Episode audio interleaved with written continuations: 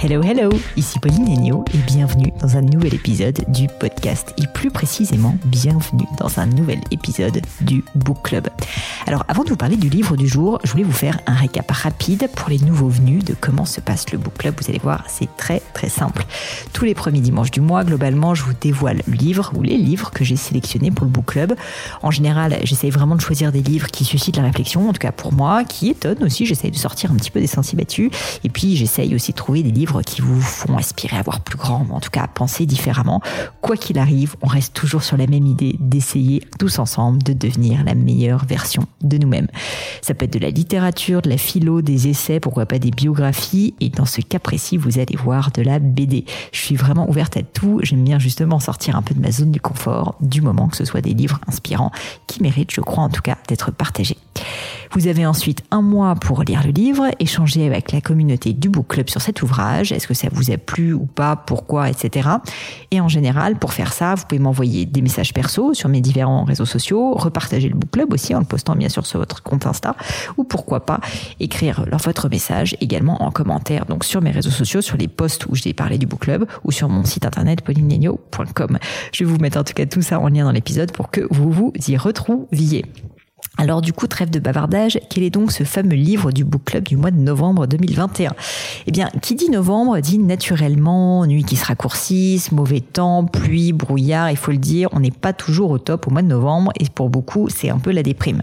C'est pourquoi j'ai voulu pour ce mois-ci choisir un livre qui nous montre qu'on peut encore s'émerveiller d'un rien quand on garde ses yeux d'enfant.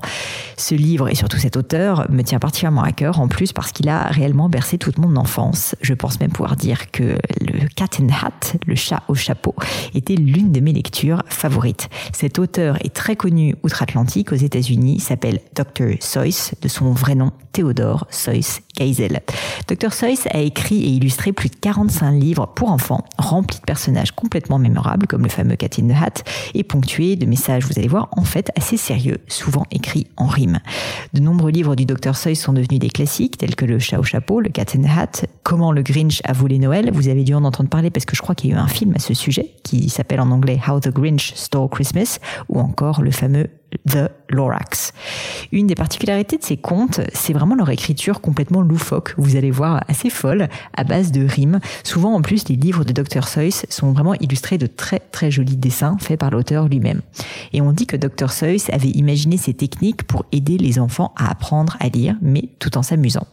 Bien que de nombreux livres de Geisel aient aidé les enfants à apprendre à lire, donc certaines de ces histoires ont en réalité un fond bien plus profond, tel que par exemple le Lorax, qui a été écrit en 1971, qui croque les dommages de notre planète à cause de la pollution.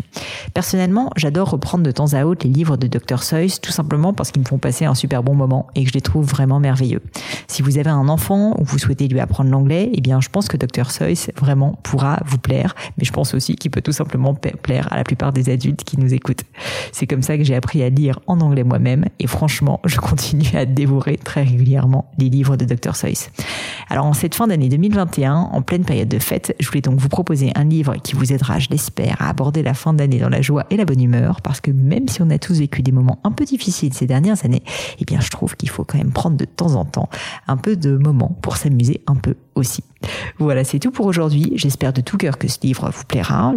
J'espère aussi que cet auteur vous plaira. Si c'est le cas, n'hésitez pas évidemment à partager ce book club ou tout simplement les ouvrages de Dr. Seuss autour de vous.